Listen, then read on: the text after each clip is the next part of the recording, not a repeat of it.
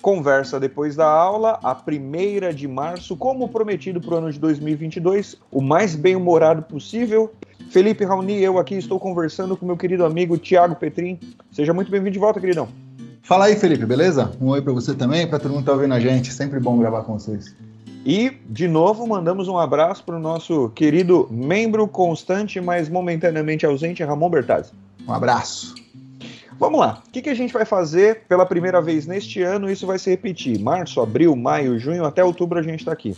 Nós vamos fazer um apanhadão de como a campanha, particularmente a presidencial, né? No futuro a gente vai ter que tocar nas estaduais, as mais significativas, para o legislativo também, mas por enquanto a presidencial. E eu acho que não é irresponsável a gente dizer, Tiago, que nesse momento a gente vai ser, digamos, sintético, é um resumão mas a gente vai, o máximo possível, tentar ser objetivo. Então a gente não vai fazer simplificações bobas. Sem dúvida, cara. Acho que o principal aqui é que as pessoas que ouçam a gente entendam o cenário para que possam escolher o, o candidato dentro da realidade, né? Porque nessa competição de narrativas, e tá tão na moda essa expressão, né? Nessa competição de narrativas, muita mentira é dita, né? E muita promessa sem fundamento, e acusações, enfim. O que a gente está tentando é, é, fazer é situar os candidatos dentro de suas estratégias para que as pessoas possam decidir da melhor forma. Então a gente faz, entre outras coisas, uma observação sobre os pontos fundamentais do que essa pré-campanha tem desenvolvido e também uma pequena análise crítica dos pontos que aparentem ser mais significativos para o resto do ano, perfeito? Exatamente. Com um detalhe, eu falei pré-campanha, né? Vamos começar fazendo um esclarecimento bem interessante. Oficialmente, ninguém é candidato ainda. Nem pode fazer campanha em tese. Então, as campanhas que claramente a gente está vendo são ilegais, né? Total. O pessoal fala assim: bom, eu sou um pré-candidato e não posso pedir voto. Mas se eu estiver lá, eu vou fazer tal coisa, tal coisa, tal coisa, né? Não, e canal de YouTube, corte para TikTok, corte para WhatsApp e Telegram, e aí evento em que palestra disso, e evento daquilo, e meme, tudo isso é campanha. E cá entre nós, eu acho que isso tá desde o quê? 2014. Desde 2014 que esse essa legislação eleitoral está comendo poeira, né? Com, com o crescimento de redes sociais, isso aumentou muito. Porque antes, se você fizesse um comício, é claro que aí ia ser escancarado, né? Mas agora, com redes sociais, eu faço uma live e tudo mais, né? Dou uma entrevista aqui e que passa no YouTube, fica algo disfarçado, né? Acho que o que fica mais evidente é o uso da máquina pública. E aí, quando a gente conversar sobre Bolsonaro, a gente vai expor isso. Claramente, ele está fazendo campanha usando dinheiro público, talvez seja mais grave. Mas todos os outros estão fazendo já suas campanhas e, e, e, fazendo suas promessas. E tem um quê de conivência da mídia televisiva e, e do rádio, né? Porque se a lei previa que a campanha seria feita justamente em comício, TV e rádio, ah, os canais de TV estão pelo menos há dois anos, né? Já ventilando essa ideia do segundo turno. Meu amigo, não começou a campanha para o primeiro turno e as TVs já estão falando de segundo turno. Sem dúvida, sem dúvida. Vira, vira pauta, né? Exatamente, a pauta tem sido essa. Bom, e a gente vai fazer o mesmo, mas tentar ser um pouquinho mais responsável. Vamos começar pelas pesquisas, as pesquisas mais recentes, justamente sobre isso. O que se especula para o primeiro turno, com os atuais pré-candidatos, é muito possível que muita coisa mude até lá. O que, que tem aí? Quais são os nossos números? Quais são as expectativas? O que tem mudado de janeiro até aqui? Cara, eu peguei três pesquisas, uma do começo de, de fevereiro, uma do meio de fevereiro e uma mais para o final de fevereiro. Né? A Genial Quest que foi feita no dia 9 de fevereiro, apontava no primeiro turno Lula 45% das intenções de voto, Bolsonaro 23%, Moro 7%, empatado com Ciro Gomes também com 7%, João Dória 2%. Eu acho interessante a gente ficar nesses candidatos para não abrir o leque para André Janone, Simone Tebet, Rodrigo Pacheco, até para ser mais sintético, né? Porque eles têm todos abaixo de 2%, né? A pesquisa CNT Data do dia 16 foi feita no, entre os dias 16 e 19 de fevereiro traz Lula com 42%, Bolsonaro com 28%, Sérgio Moro com 6%, empatados com Ciro Gomes também, e o João Dória com 1,8%. Né? E a pesquisa IPESP, que foi realizada entre os dias 21 e 23 de fevereiro, traz Lula com 43%, Bolsonaro com 26% das intenções de voto, Moro 8%, Ciro 7%, Dória 3%.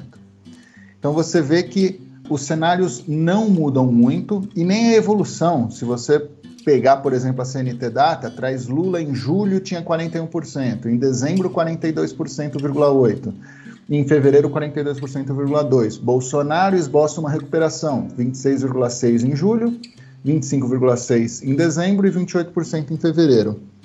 Porém, o que a gente pode traduzir dessas pesquisas é Lula mantém uma liderança confortável, a terceira via não em placa, e Bolsonaro tem sim se agarrado, não parou de cair e tem se recuperado em algumas parcelas.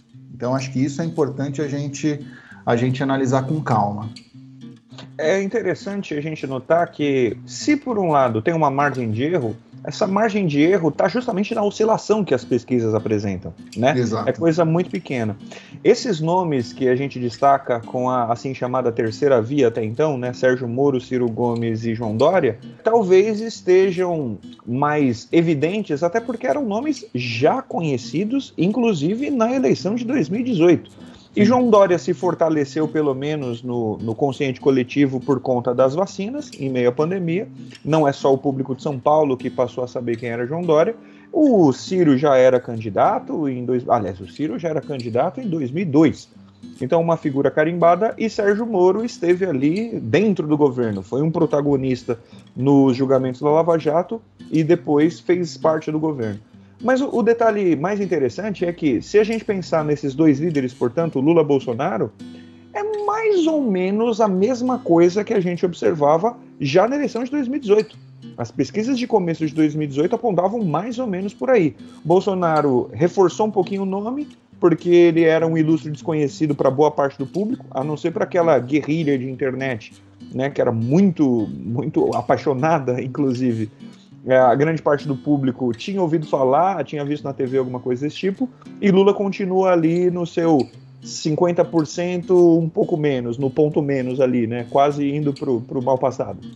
É, antes do Lula ser preso, ele liderava as pesquisas com cerca de 35% das intenções de voto. Não vou saber o número exato, mas é mais ou menos é, esse, era mais ou menos esse número.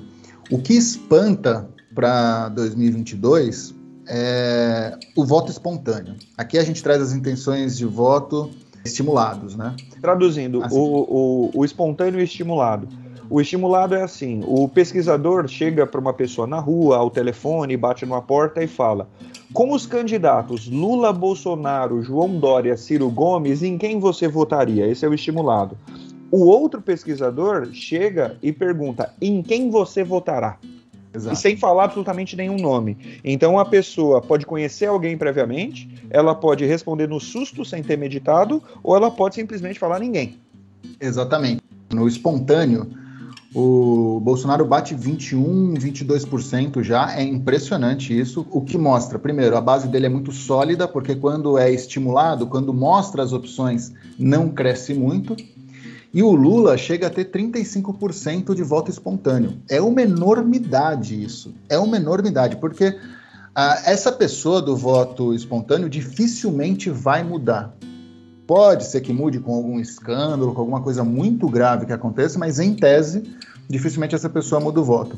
E no estimulado, ele tem ganhado também mais ainda. Você percebe que há pesquisas que ele bate 43%, 45%. Esse voto espontâneo alto, a gente até conversou no, no episódio em que nós falamos sobre os partidos políticos, é um fenômeno que vem acontecendo para a presidência, porque normalmente aqui no Brasil, culturalmente, a gente tem o salvador da pátria, a gente tem essa mania de ter heróis e tudo mais, isso vale um debate só sobre isso, né?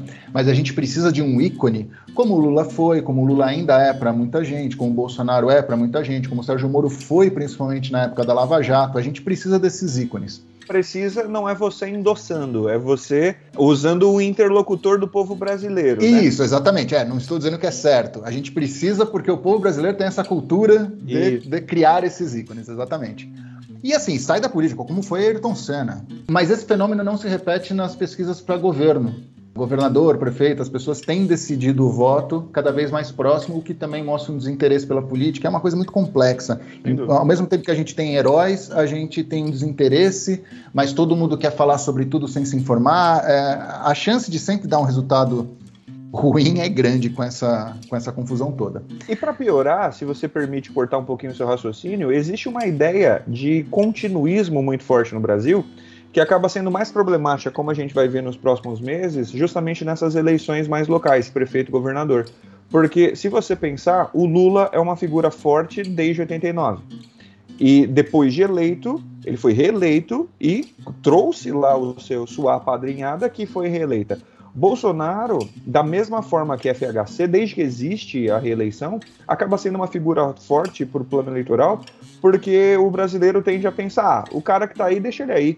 Né? Não vamos mudar tudo, porque mudar é sempre complicado, é igual você mudar de casa, né? Aí tem que chamar o caminhão, tem que tirar, desparafusar tudo da parede e tal. Só que para o governo do estado, como as pessoas não têm tanta atenção, porque o presidente tem essa coisa quase monárquica, né? A gente enxerga nele um ungido é, onipotente, como você acabou de falar acaba sendo uma ideia de que, como eu vou pensar só lá na frente, não vai dar tempo de pesar projeto nem simpatizar com um candidato novo. Então a reeleição, ou pelo menos o apadrinhamento, acaba sendo muito problemática e preocupantemente comum. Né? Exatamente, exatamente. E, e, o, e a gente nunca pode descartar que o, o presidente ele tem a máquina pública a seu favor.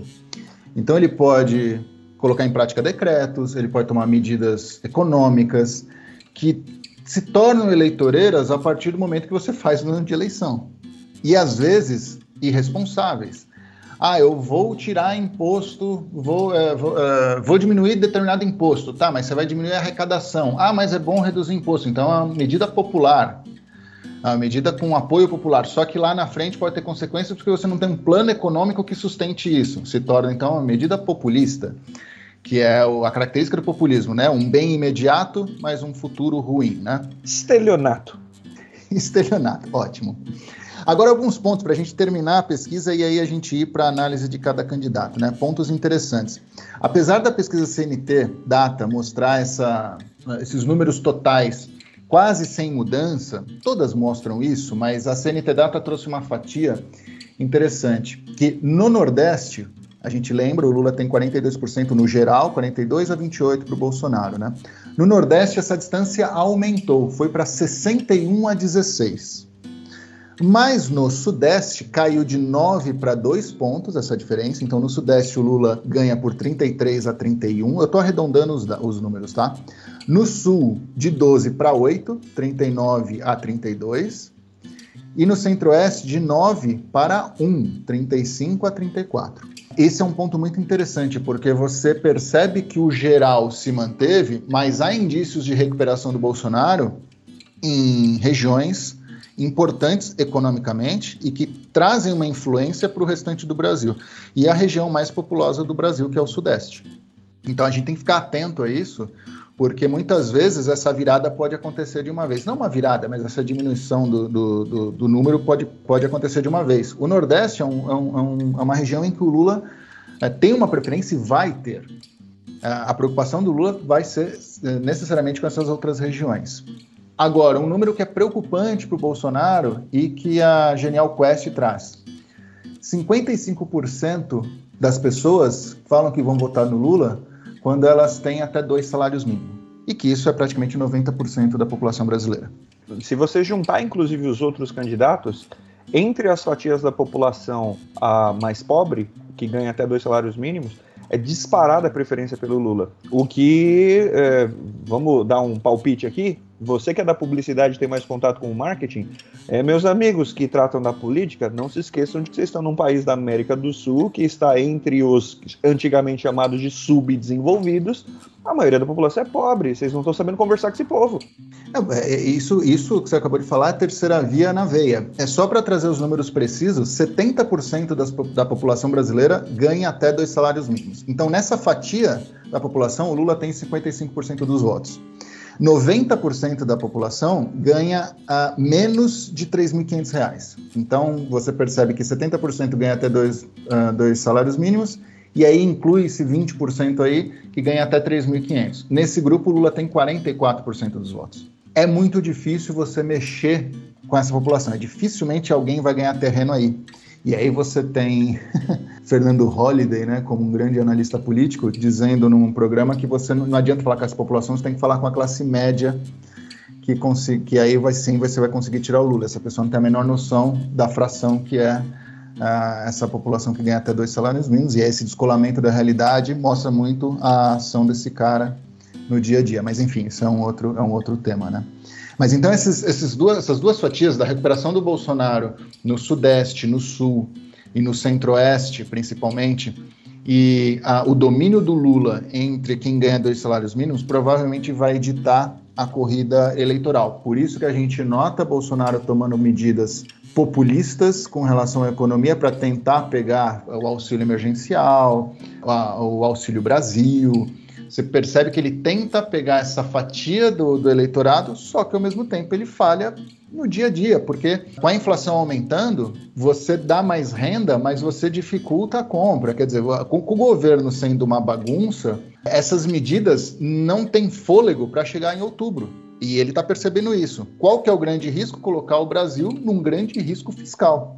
Então, Bolsonaro tenta pegar esse público, mas de uma forma completamente atabalhoada. Bom, já que você tocou nesse ponto, vamos começar a analisar esses cidadãos um a um, ou pelo menos os nomes mais específicos. Alessandro Vieira, que não junta 1% na margem de erro, a gente vai deixar de lado e a gente vai esperar para quando a campanha esteja oficial, a gente analisa com um pouco mais de calma. Então, os pré-candidatos mais evidentes, comecemos para o cara que tem a máquina na mão, certo? Presidente da República, excelentíssimo senhor enviado de Cristo para a paz mundial, Jair Messias Bolsonaro. Posso começar com a parte que me toca? Aliás, claro. toca você também, porque você é o professor não praticante do grupo aqui, né? Claro. Ah, um exemplo, claro, de medida populista, e é difícil a gente entender, né? Eu mesmo já recebi na internet várias vezes afirmações categóricas de que Bolsonaro elevou como nunca o salário dos professores. Isso é falso. Isso é empiricamente e até de uma maneira óbvia falso. O que acontece? Ele deu uma canetada dizendo que municípios, portanto, as escolas das prefeituras, teriam de dar 30% de aumento de reajuste para os professores em 2022. Independente de qual cidade do Brasil você esteja, independente de qual cidade do mundo você esteja nos últimos três anos, isso é inviável. 30% não existe. 30% de, de reajuste é só se você tiver uma hiperinflação absurda. E aí todas as prefeituras falaram: não dá. E o que acontece é que qual que é o trunfo eleitoral que você tem? Já fica esperando para junho. Olha, eu quis dar 30% de aumento mas os prefeitos não deixaram, e eu fico de mãos amarradas porque os prefeitos são inimigos do povo. É a esse populismo que o Tiago se refere. É uma medida que, por você estar com a máquina na mão, você pode ficar trucando o tempo todo. Né? Tá. Você blefa, você truca, você usa, você faz uma maquiagem e o que acontece é que não importa o que vai acontecer em janeiro do ano que vem, o que importa é o que acontece nas urnas até outubro. É, e algumas medidas do Bolsonaro me passam a impressão de que ele pensa mais em manter essa base dele de 20, 25% firme, e ele nem pensa muitas vezes em ganhar a eleição, mas em eleger deputados, senadores, para que continue com esse discurso de extrema direita, para voltar mais na frente, porque veja, essas medidas que ele toma, se forem todas sancionadas, ele está criando uma bomba relógio para ele mesmo. Então, no fundo, eu nem sei se. Eu não estou dizendo. Isso pode ser até inconsciente, mas eu acho que nem ele acredita muito que ele vá conseguir essa recuperação por um segundo turno, vencer a eleição. E aí ele começa a tomar medidas, e aí fica muito complicado, porque ele cria uma bomba relógio para si mesmo. Um outro exemplo, essa redução do IPI para produtos industrializados. Né? Ah, é claro que vai baratear.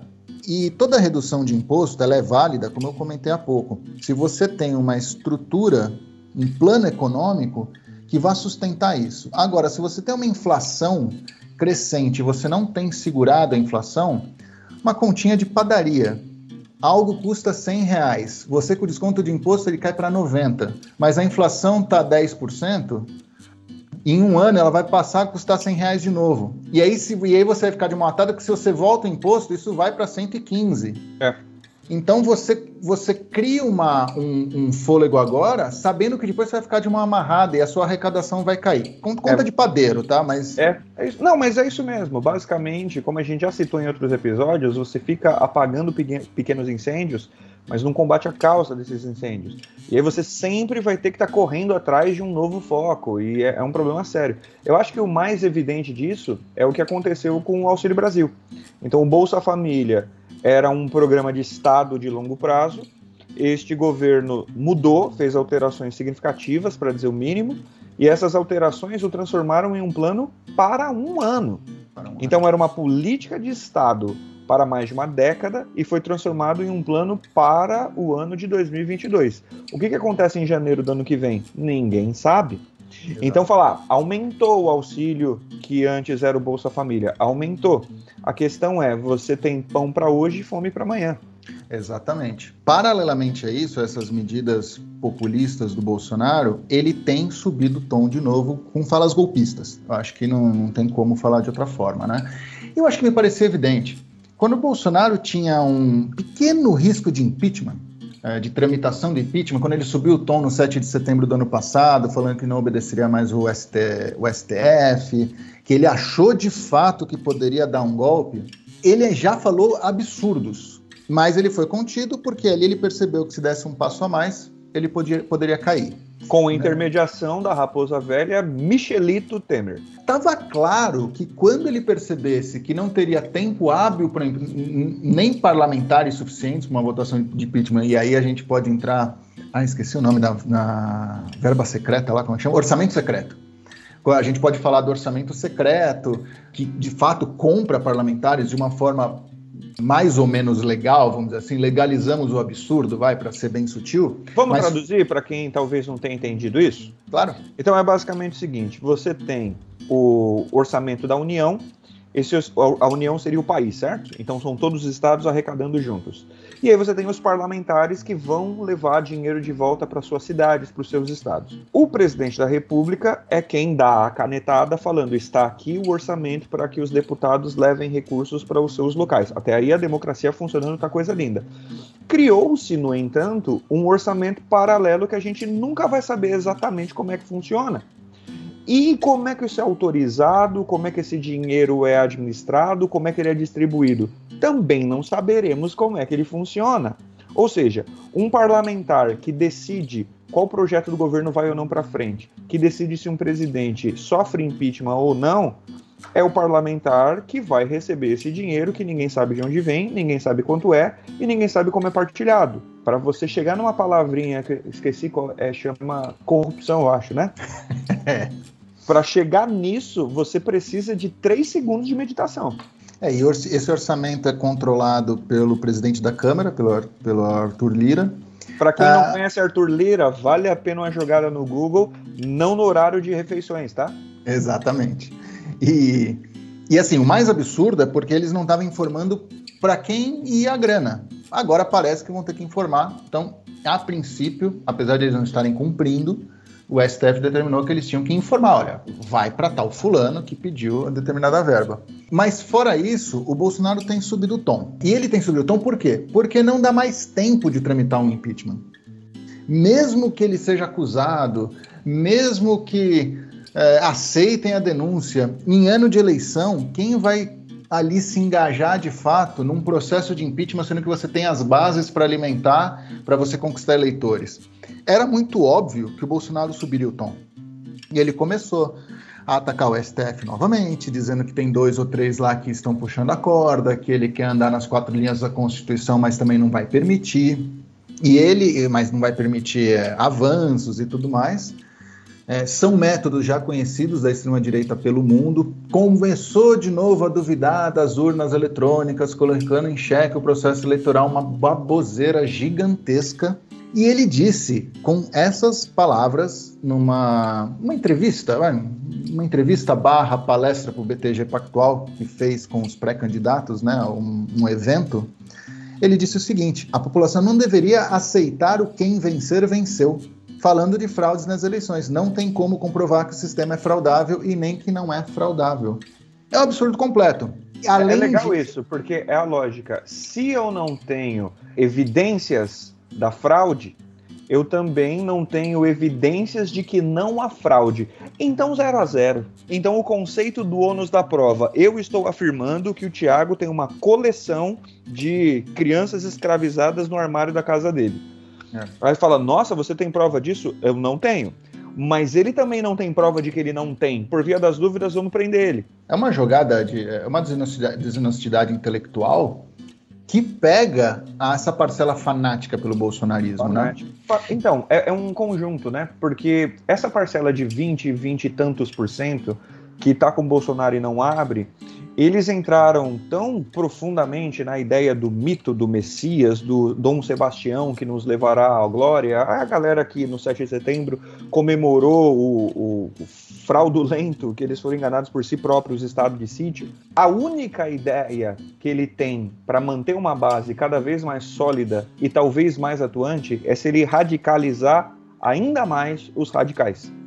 E aqueles radicais que no 7 de setembro estavam inflamados e crentes de que eles iam conseguir implantar ali uma revolução russa aos, aos moldes bolsonaristas, é, eles meio que deram uma arrefecida. Estão ainda com o capitão, não abrem mão de jeito nenhum, mas está morno, precisa pegar fogo de novo, porque a única esperança é um clima eleitoral eterno, é um clima de nós contra eles eterno.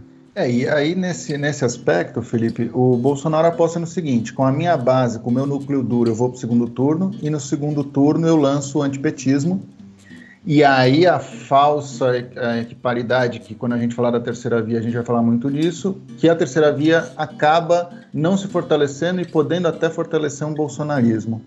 Mas só para mostrar a terceira frente do Bolsonaro, então a primeira são as medidas populistas com a máquina pública, a segunda é subir o tom, colocando em xeque as urnas eletrônicas e o processo eleitoral como um todo. E a terceira, a pauta de costumes.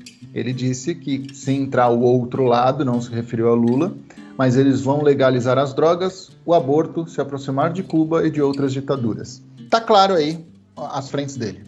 Essa lembra muito, inclusive, a campanha do Collor, né? A campanha no boca a boca do Collor em 89. É, chegavam nas pessoas de classe C, então a gente não está falando da classe média, está falando de gente pobre. Falar, se você não votar no Collor, quatro famílias vão morar com você na sua casa de dois cômodos. Eu já ouvi isso, hein? Eu já ouvi isso. Acho que todo mundo ali no final dos 80 ouviu, né?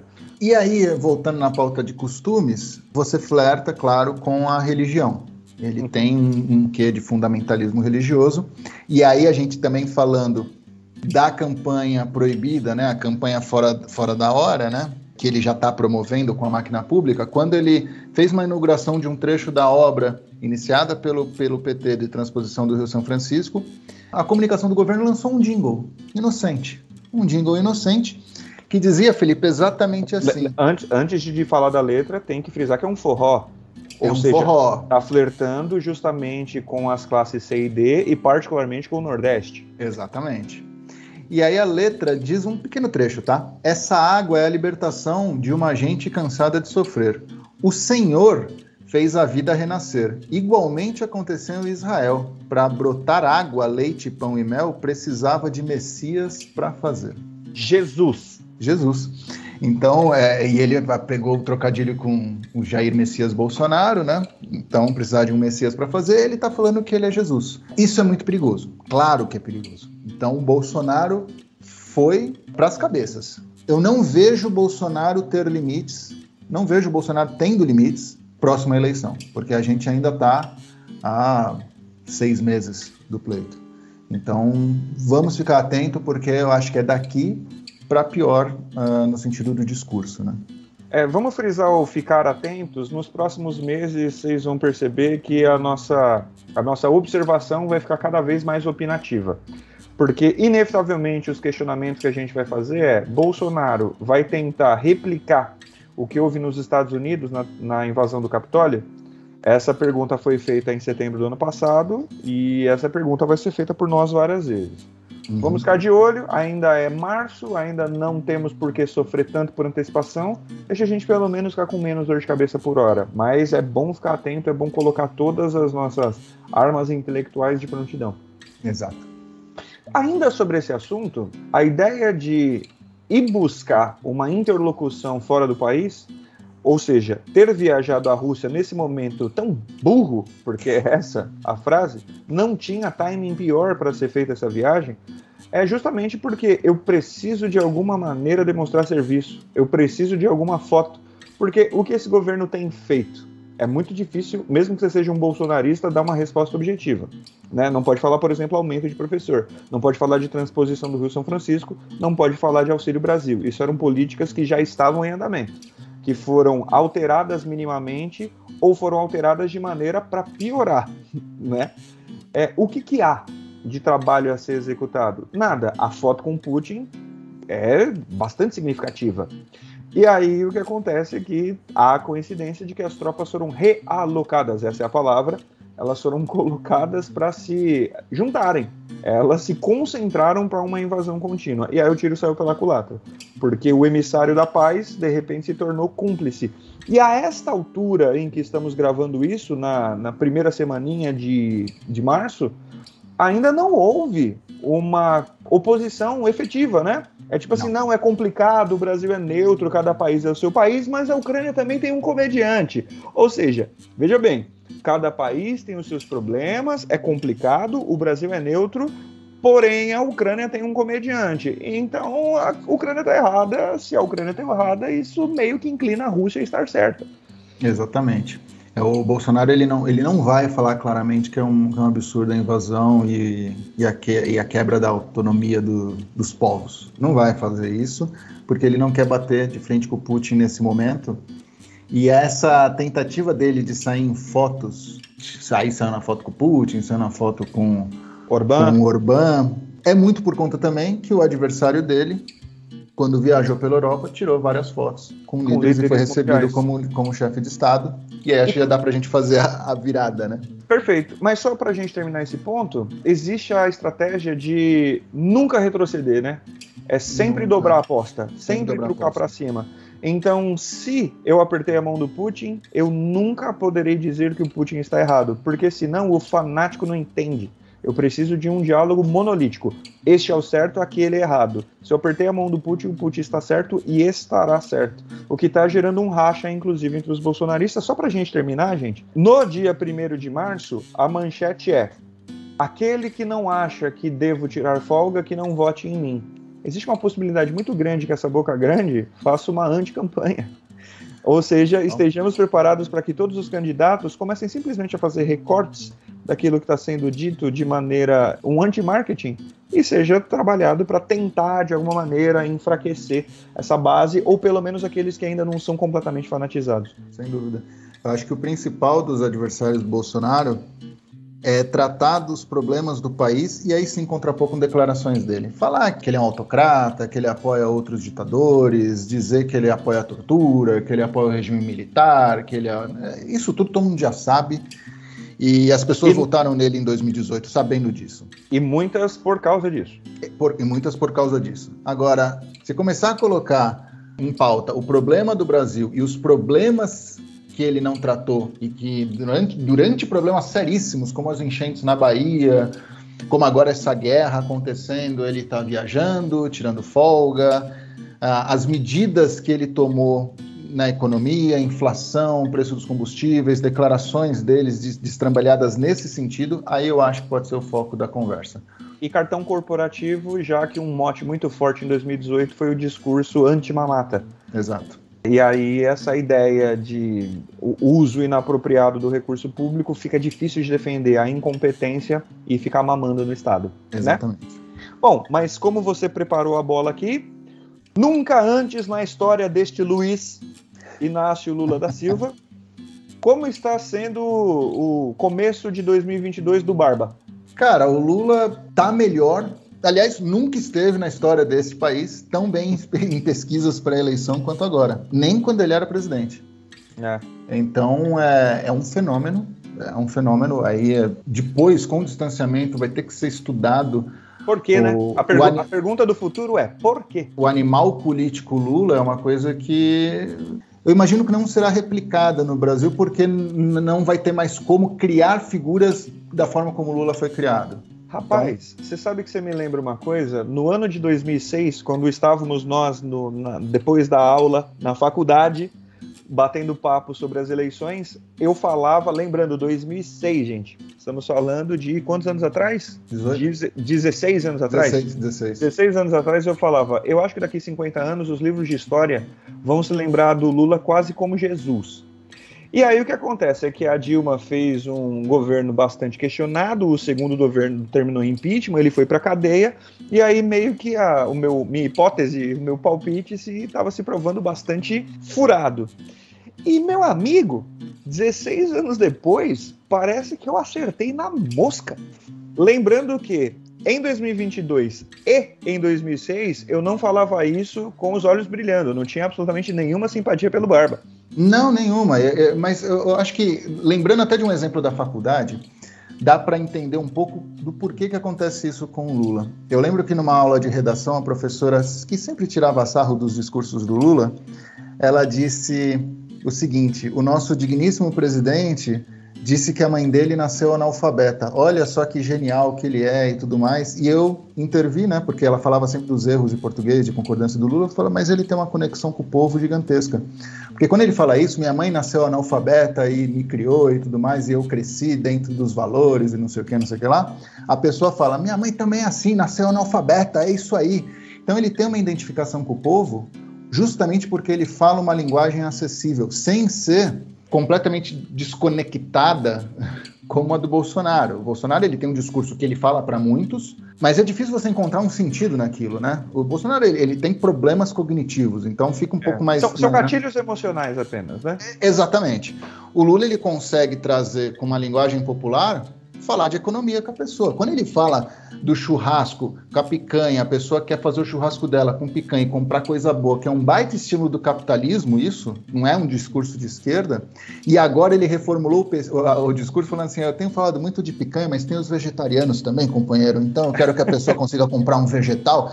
Você falar que esse discurso não, não, atinge o público dele e, o, e, a grande massa que a gente está falando, que 70% das pessoas ganham até dois salários mínimos, é você não compreender a realidade brasileira.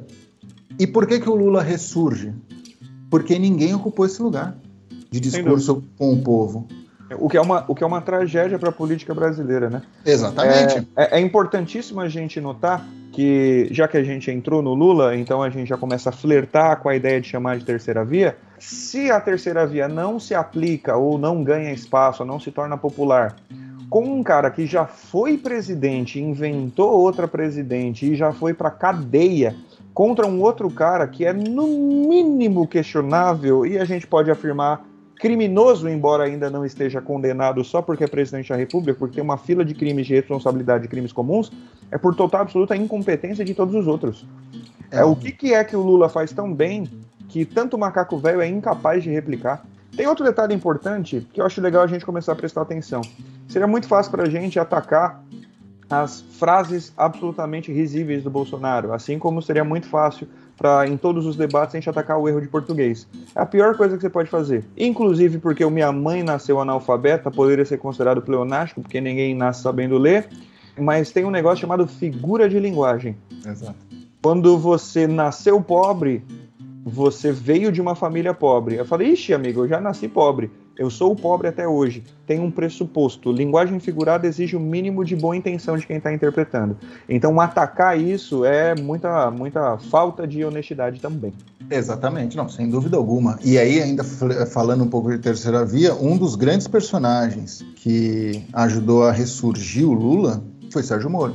Sem sombra de dúvidas, porque hoje a gente consegue perceber que a Lava Jato tinha e trouxe realmente um combate à corrupção, mas grande parcela das ações da Lava Jato eram também eh, faziam parte de um projeto de poder. Está claro, você percebe que hoje Sérgio Moro é candidato, Doutor Dallagnol é candidato. Enfim, é claro isso, acho que não dá para a gente negar isso mais. Quando você flerta com a ilegalidade ou quando você, a partir de legalidades, toma decisões jurídicas, você aposta que lá na frente você já vai ter o poder. Se você não tem, essas decisões caem. E as pessoas, por mais que alguma culpa tenha no cartório, se tornam injustiçadas. E aí, para você nascer um herói, Opa. mais forte ainda, é um dois. Quando você tem uma condução coercitiva ilegal, quando você tem uma, uma, uma condenação, no mínimo com algumas incoerências, quando você tem resoluções e tomadas de decisão baseadas só no, autoritarismo. Você tem que apostar muito que lá na frente você vai ter o poder. Perfeito. Senão, senão você acaba recriando essa imagem e aí a pessoa vem mais forte do que nunca e não à toa ele tem mais, mais intenções de voto do que tinha quando era presidente. E uma análise muito interessante que tem acontecido, que vai se mostrar, pode ser que isso se altere, mas ela vai se mostrar digna de atenção nos próximos anos, nos próximos quatro anos. Entre os jovens, e quando eu falo jovens, é na faixa dos 20 e adolescentes, então é gente que vai começar a votar agora ou que ainda nem vai poder votar, justamente nessa ideia de não ter visto a trajetória Lula e ter observado a discussão só acalorada binária, bem contra mal, e de repente o cara que foi preso sai da cadeia e é acolhido pelas pessoas, para muito jovem é um mártir. Para muito jovem ele é o herói. A gente pensa muito que o, herói, o Lula é o herói para o lulista, para o povo mais pobre, esse tipo de coisa. Tem muito jovem de classe média que está vendo no Lula uma figura a, talvez até mais paternal até do que os adultos que a gente imagina que acompanharam o Lula durante os anos 90 vem. Sem sombra de dúvida. E assim, a forma como saiu, né? Porque se tivesse cumprido a pena e saído, é uma coisa. A decisão foi anulada. E a anulação veio por um erro processual, sim, mas é, o juiz foi considerado imparcial. A partir daí é, eu sou um perseguido político. Isso. Se eu sou um perseguido político e eu, eu, e eu sempre falei que o pobre tem que fazer parte do orçamento, que, que o pobre, o que, que o pobre vai pensar de uma forma, cara, de, é ligar. Posso traduzir? Bom, o, o, o, cara pensa o seguinte: se ele foi solto porque o processo estava errado, isso significa que ele é inocente e absolutamente honesto. Não é que o processo estava errado, é que o processo era indigno. Exato. E se ele sempre defendeu o pobre, que é a técnica que o Lula bate desde 2006, se ele sempre defendeu o pobre e ele foi perseguido, aquele cara odeia pobre. É isso. E pronto, o discurso está montado. É, e eu não vou dizer nem que seja mentira. No, no, Brasil se odeia pobre, isso, aliás, talvez seja o preconceito mais democrático do Brasil. Todo mundo odeia pobre, até muitos pobres. Exatamente. O, o, o preconceito de classe, consequentemente, traz o preconceito racial embutido, mas o preconceito de classe eu acho que é o mais evidente assim no Brasil. Isso é gravíssimo. Isso é gravíssimo. Bom, mas Lula lidera as pesquisas. Com que Lula tem que se preocupar? Tem um filme muito interessante do Thomas Trauman, que é jornalista da Veja, do Poder 360, que ele traz o seguinte: ele pegou uma das pesquisas e falou: bom, considerando votos válidos, o Lula tem 48%, o Bolsonaro 33%. Quase primeiro turno, daí isso. Só que, com, é, entre os eleitores que não votaram em 2018 e que dizem que escolhem Lula, então, entre os que não votaram, Lula tem 58% e Bolsonaro 18% apenas. Isso mostra o quê? O eleitor do Bolsonaro é fiel. Esse cara, a maioria vai e votou em 2018 e provavelmente vai votar em 2022. A parcela dos que não votaram e vão votar no Lula é muito importante para o Lula. E é uma fatia de 20% do total de eleitorado. O que, que a gente quer dizer com isso? Pode ser que se todas essas pessoas não votarem de novo, esses 48 caiam para 45, 44. Então é muito importante que a campanha do Lula, e eu acho que de todos que não querem o Bolsonaro, não é só fa é falar votem em mim, é falar votem. Isso. Compareçam você... à urna. Isso lembra um pouco dos democratas com os republicanos lá nos Estados Unidos. Eu ia falar exatamente isso. O Biden ganhou tentando replicar o que o Trump tinha conseguido em 2016. O Trump conseguiu tirar a gente de casa, as pessoas que normalmente não votam. Então, as pessoas que são absolutamente desinteressadas no discurso antipolítica, ele tirou esses caras de casa. Qual que foi a estratégia democrata? Foi fortalecer o sentimento anti-Trump. Então Exato. esse cara já mobilizou uma parcela. Se vocês não se mobilizarem, ele vai continuar enfiando a gente no buraco. Então, o, se o voto anti-PT eleger o Bolsonaro, o voto anti-Bolsonaro vai ser provavelmente o trunfo do Lula. Inclusive, justamente por isso, muito se discute que muita gente vai mudar a voto em cima da hora pro Lula para tentar resolver no primeiro turno, para tentar não levar o Bolsonaro pro segundo, né? Exato. Justo, para você ter uma ideia da quantidade de pessoas, 55%, se a gente só pegar a quantidade de pessoas que não votaram em 2018, tá? 55%, que seria o, o, o voto do Lula, é, equivale a 16 milhões de votos. Então é gente para burro. Uhum. Muda o cenário de uma eleição. Então as pessoas têm que lutar para que as pessoas votem, as pessoas não se ausentem, né? Agora, falando do Lula como, como campanha política, Eu não sei, viu, Felipe? A gente falou naquele episódio sobre o partido político, de direita e esquerda, que a gente não pode, enfim, estereotipar mais eh, dessa forma, mas tratando como direita e esquerda, como se fala aqui no Brasil. O candidato que está ali, ó, pensando num campo de futebol, tem um lado direito e um lado esquerdo, está ali, ó, no círculo central, bem ali no, no meiuca, é o Lula. É verdade. Se a gente for pragmático, ele é o cara que está condensando o discurso da maioria das esquerdas. No campo da esquerda, não ser os ciristas, que são bastante aguerridos, os outros estão muito, digamos, simpáticos à ideia de um apoio ao Lula. Exato. E é o único desses das esquerdas que começa, mais uma vez, como já fez antes, a ganhar uma simpatia dos, aspas, mercados. Quando foi que o Lula fez efetivamente um governo de esquerda? Olha, que ele teve pautas progressistas, que ele incluiu o pobre no orçamento, isso é uma verdade. Só que o problema é achar que colocar pobre no orçamento é uma política de esquerda aqui no Brasil, quando, você, quando pode ser muito bem uma política liberal. Uma política capitalista, se você pensa. Ser uma política humanista. Humanista, então, tudo bem, mas, mas, mas conceitos liberais falam, em, por exemplo, em auxílios. A emancipação da escravatura previa o pagamento de uma indenização porque você precisa de capital inicial para fomentar a sua vida, abrir uma quitanda, comprar uma ferramenta e começar a trabalhar para ganhar o pão. E a gente está falando do liberalismo do século XIX, o liberalismo que empregava criança na fábrica. E é aquilo que a gente é aquilo que a gente fala, o discurso, o pobre quer comer bem, o pobre quer comprar um carro bom, o, o pobre quer poder comprar uma roupa boa, comprar uma picanha pro churrasco, pode quer, quer voltar a viajar de avião. Isso é um discurso capitalista na essência. O Lula tem a base dele com fortalecimento do consumo. Uhum. Então, ao ele abrir esse diálogo, como fez em 2002, gente, o, o, vice do Lula, José Alencar, que era um empresário era um direito. industrial, né? Era um industrial, industrial, exatamente. Outro nível de empresário. Você falar que o Lula é, é de extrema esquerda é, é, burro e mentiroso. E você, ao fazer isso, e aí que é a falsa equivalência com o Bolsonaro, você fortalece o Lula, porque se eu falo que eu não quero Lula nem Bolsonaro, o povo que vai votar no Lula, porque vê o Lula, o único candidato que enxerga ele como parte do processo eleitoral, vai falar: esse outro cara aqui não quer o Lula, então ele não me quer. É. É, é, é, tão óbvio que não dá para entender. Aliás, isso. olha que coisa louca. nesse exato momento, Thiago, eu posso me aventurar a dizer que tem gente escutando a gente. E porque a gente fez essa análise, lê que a gente está fazendo campanha para o Lula. Embora hum. eu não tenha simpatia absolutamente nenhuma pelo Barba. É ao contrário, exato. A gente está aqui para falar estratégia. Pessoas falam, uh, Lula é, é, um extremo, Bolsonaro é outro. Bom, com quem que Bolsonaro tem dialogado? Bolsonaro deixa claro, eu não quero a esquerda, eu não quero os vermelhos. Ele disse em alto bom tom, uh, a petralhada que saia do país. Ele quer governar para os dele, para a seita dele. Isso é muito claro. Então, é, o Bolsonaro deixa isso muito claro. Eu quero governar com a minha seita. O discurso do Lula é eu não quero o Bolsonaro, mas eu vou governar para todos. Porque essas pessoas votam e eles votam nos, nos deputados e eu vou ter que negociar com, com, com, a Câmara que o povo eleger. Isso não parece extremista, né? E um terceiro ponto, que é aí que eu acho que cai por terra, o Lula é o único candidato que está conversando com todos os partidos, inclusive com caciques do PSDB.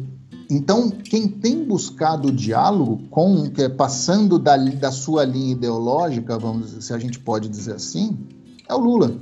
Estrategicamente, você pode até falar que ele está só fortalecendo um fisiologismo político que o Brasil, que o Brasil tem e, e por isso padece em muitos casos. Sim, mas é, é a realidade que está imposta. Então, tendo em vista qual é o nosso sistema e como ele funciona, é a única campanha que tem funcionado. Analisando Exato. a campanha é o melhor marketing.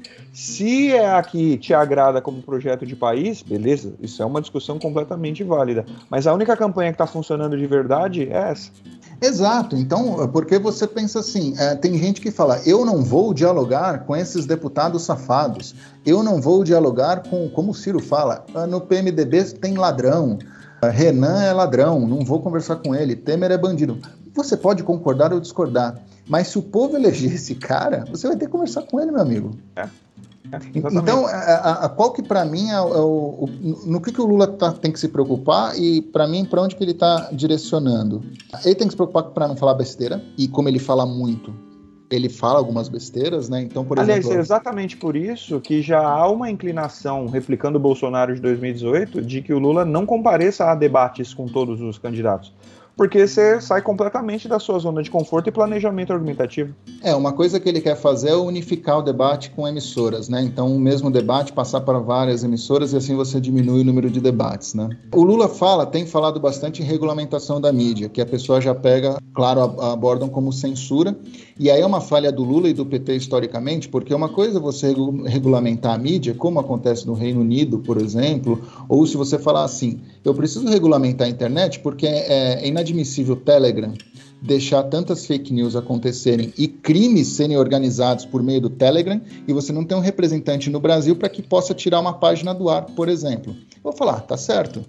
Agora, ao, ao, ele não explicar como se dá essa regulamentação, eu posso falar que é uma regulamentação que não acontece na Venezuela, por exemplo. Perfeito. E que aí é uma censura pura e simples. É de novo, são lacunas que abrem espaço para o discurso desonesto e muito passional, porque regulamento é uma coisa que existe em todos os campos da nossa vida. Você só não vive sob regulamento se você é um eremita morando sozinho na floresta, na praia, na caverna. Tendo em vista que tudo tem regras, tendo em vista que a rede social também é uma parte social, uma parte importante da sociedade, a gente precisa de regras. Não, esse vale tudo está dando muito problema mundo afora.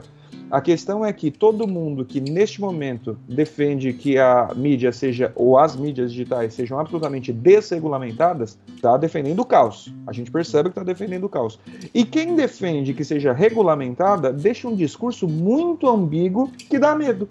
Exatamente. Porque, é, é, esse é um problema sério. Talvez a gente tenha que fazer um outro debate especificamente sobre isso. Sem dúvida. E aí, qual, quais são as duas frentes do Lula para mim? A nova carta ao povo brasileiro que ele faz vamos dizer assim, ele personificou a carta, que é o Geraldo Alckmin. Para o povo mais jovem, o que é a carta ao povo brasileiro? Ele fez uma carta para os empresários e para o mercado, dizendo que ele, basicamente, que ele nem ia ser irresponsável, é, Com, é, que ele ia ter ele... responsabilidade fiscal. Isso, ele não falou, não vou distribuir dinheiro para que os pobres comprem picanha, usando essa mesma, essa mesma maneira, de uma maneira que eu endivide os cofres públicos e destrua a economia do país. Foi basicamente. E que nem a da calote, né? E que nem a da isso, calote é. internacional, é. né? Basicamente isso... é o que se chama de austeridade fiscal, né? É isso de fato aconteceu. Quer dizer, é claro que ele pegou uma onda da, do crescimento das commodities, mas se você pensar que hoje em dia também não está desvalorizado e você percebe como está a economia brasileira, então a pessoa se aproveitou e se aproveitou bem. Conseguiu fazer é, superávit primário, as reservas internacionais do Brasil realmente aumentaram e ele pagou parte da dívida com o FMI e, e inclusive, isso. emprestou dinheiro para o FMI. Ok, isso Para quem gosta de pesquisar, a gente tem uma expressão fechada no Brasil que é o tripé macroeconômico. Quem for interessado em economia, dá uma lidinha nisso. Não é uma coisa muito difícil de entender, não. Mas, basicamente, todos os presidentes, desde a, a redemocratização, a não ser o Collor, e aí vocês já sabem no que, que deu, foram atrás desse tal desse tripé macroeconômico. O Brasil só funciona se esse tripé for solidificado. O Lula foi um cara que fez isso, aproveitando o ensejo que o FHC já tinha dado, né? Principalmente o primeiro governo FHC falou: ó, esse aqui é o caminho. O Lula continuou, aproveitou o boom das commodities, soube capitalizar isso para ele, né? Como meu governo chegou a isso, teve muito sucesso nisso, por isso elegeu a Dilma de novo. Aí a coisa começou a degringolar ali a partir de 2012. É, exatamente. E aí, uh, uma, um dos grandes erros do Lula e do, do PSDB também foi achar que o Lula era o era a coisa mais à esquerda que o Brasil, que o Brasil podia ter e o, e o PSDB é a coisa mais à direita que o Brasil podia ter. Né? Então a gente sabe que esse nós contra eles, criado muito pelo Lula também, né? a gente na, na, no, no, episódio sobre os partidos políticos a gente falou bastante sobre isso, foi um erro de leitura que eu acho que o Lula não está tendo dessa vez. Então ele está ampliando o debate porque ele sabe que se eleger se caso ele, ele ganhe, ele venha a ganhar mesmo, se eleger vai ser sem dúvida mais fácil do que governar. Então ele está tentando fazer essa nova carta ao povo brasileiro, que é na figura do Geraldo Alckmin, que basicamente, cara, não é que o Geraldo Alckmin vai trazer votos para o Lula, mas vai é, evitar que pessoas desconfiem da radicalização do Lula. Isso, até porque são adversários nas últimas décadas ia sendo um nome forte do PSDB. Se você não é de São Paulo, Geraldo Alckmin como vice do Mário Covas, se você pensar assim, e como um homem forte que foi candidato à presidência, por isso José Serra virou governador, ele é basicamente governador de São Paulo desde 95. Exatamente. Né? E ele, apadrinhou ele... João Dória, que é o atual governador. Então o que acontece é que Geraldo Alckmin mostra que é um PT não fanático que deixou de odiar o PSDB, embora boa parte de sua base eleitoral ainda odeie o PSDB, inclusive está pegando mal com muito petista, o que não vai fazer eles deixarem de votar 13 com força. E mais um detalhe é que Geraldo Alckmin tem uma simpatia de um setor do eleitorado que seria essa classe média, os mercados, o pessoal da Bolsa, o pessoal da Faria Lima. E é um interlocutor com o agronegócio, né? É, é para mim é isso, é para falar com o agro, falar com, com, com o mercado, conversar com a fatia religiosa, que isso também ele tem bastante penetração geral do Alckmin, e São Paulo constitui 20% do eleitorado. Se o Lula for bem em São Paulo e mantiver o Nordeste, a chance de ser eleito é enorme. Acontece, você tem o Rio de Janeiro, que vai ser em nome do Freixo, e aí vamos perceber como é que o Freixo, que provavelmente vai ter um, um vai chegar ao segundo turno e vai ter um eleitorado forte, o Lula vai pegar essa parcela também, e ele vai tentar aliança com Minas Gerais. Tá aí o, o, o eleitorado Lula para que ele seja eleito. E onde o Giba entra aí? Kassab? É, então. Para quem não é íntimo, Gilberto Kassab, que a gente comentou no episódio da história dos, dos partidos. O Kassab, ele é, vamos dizer assim, macaco velho da política, né? Ele, ele deu uma entrevista até no Canal Livre, é, dizendo que o PSD, PSD de dado, é contra é o, a coligação. Que é o partido dele, ele é o dono. É, o partido, é que ele é o dono, exatamente. Que é, ele, vai, ele vai lançar o Rodrigo Pacheco ah, caso Rodrigo Pacheco não queira uh, sair como candidato, eles estão tentando tirar o Eduardo Leite do PSDB. Mas o Kassab ele deu uma declaração muito interessante. Falou: nós somos contra coligações, então não vamos fazer coligações.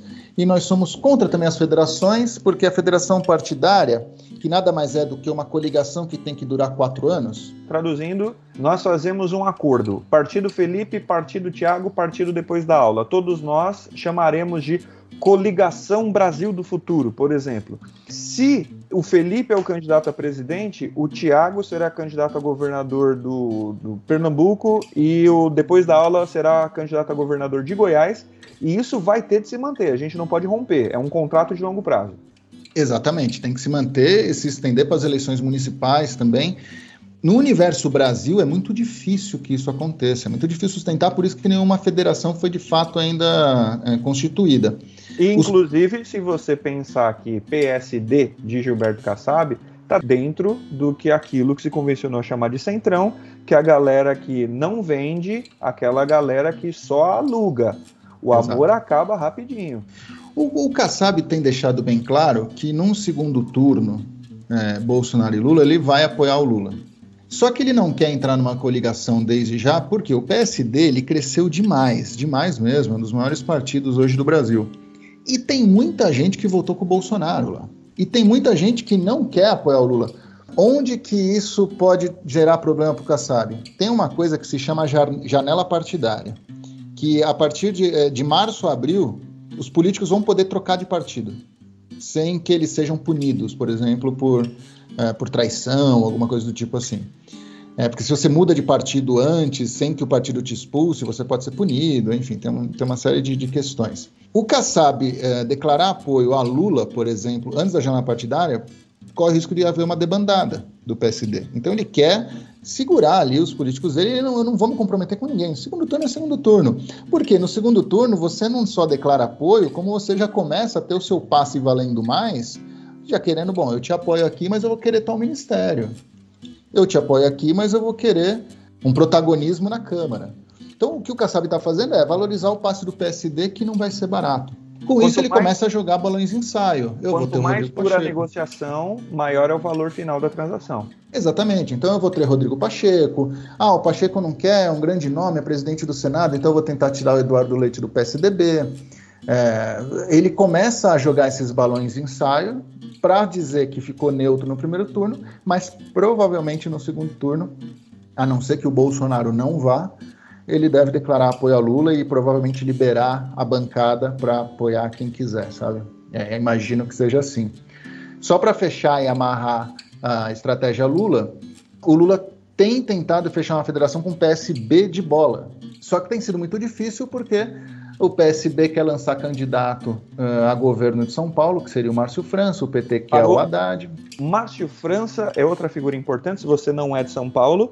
Ele era vice-governador do governador Geraldo Alckmin, então quando o Alckmin foi disputar a presidência, ele transformou em governador de São Paulo foi para o segundo turno, perdeu para o João Dória e acabou sendo um nome forte, um nome que para boa parte dos brasileiros parecesse desconhecido, de repente começou a despontar e a galera não quer perder, né? Enquanto o nome está forte, eles gostariam de disputar o governo do estado e aí para você fechar essa federação, o PT ia mandar, digamos assim, né? Eles iam determinar quem era a, a, o, o nome do estado de São Paulo. É isso.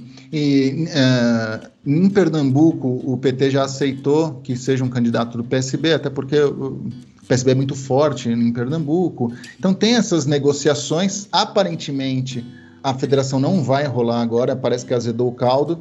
Mas por que, que o Lula insiste tanto na federação? Se a gente pegar os números de hoje, tá, gente? O que seria uma federação do PT? Seria PT, PV, PSB de bola, PSOL, PCdoB. Com os números de hoje, essa base teria 105 deputados na Câmara, uma Câmara de 513. É muito pouco. Não impediria, por exemplo, um processo de impeachment se você não tivesse uma base sólida. Juntando com PDT e PS uh, eh, e, e Solidariedade, o número subiria ali para 170, mas, e PSD de dado, o número seria, subiria para 178. É uma base frágil ainda.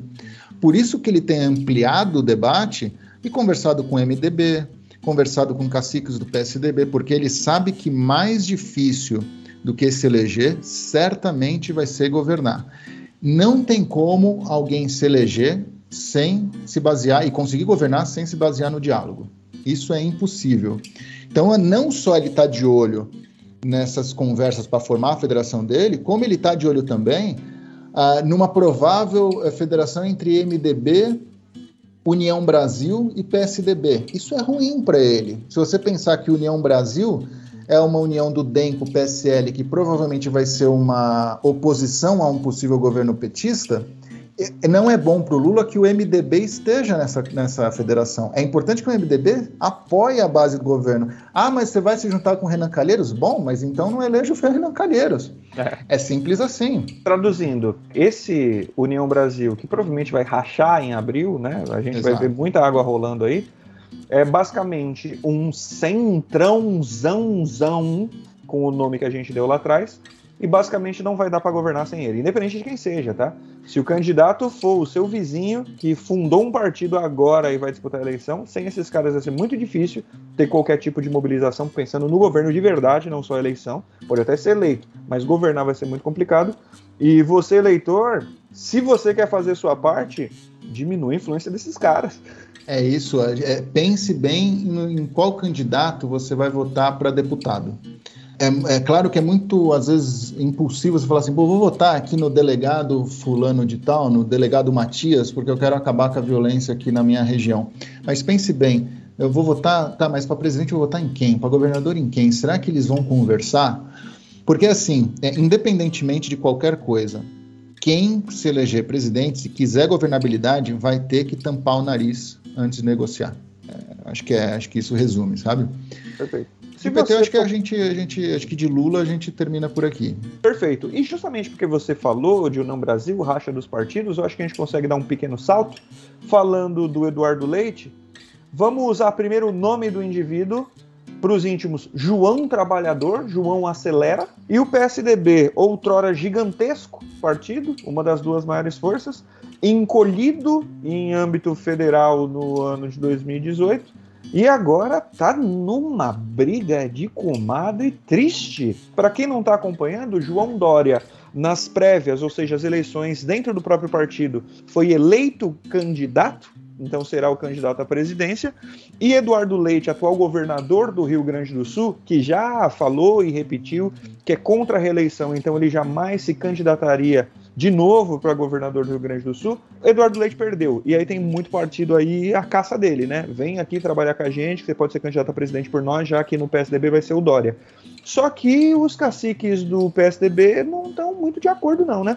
É, cara, o PSDB é, tá fazendo um papelão, né, cara? Não tem como falar que, que chamar de outra coisa, é papelão. Porque é um partido grande, PSDB não é um partido pequeno, não é, não é um partido nanico.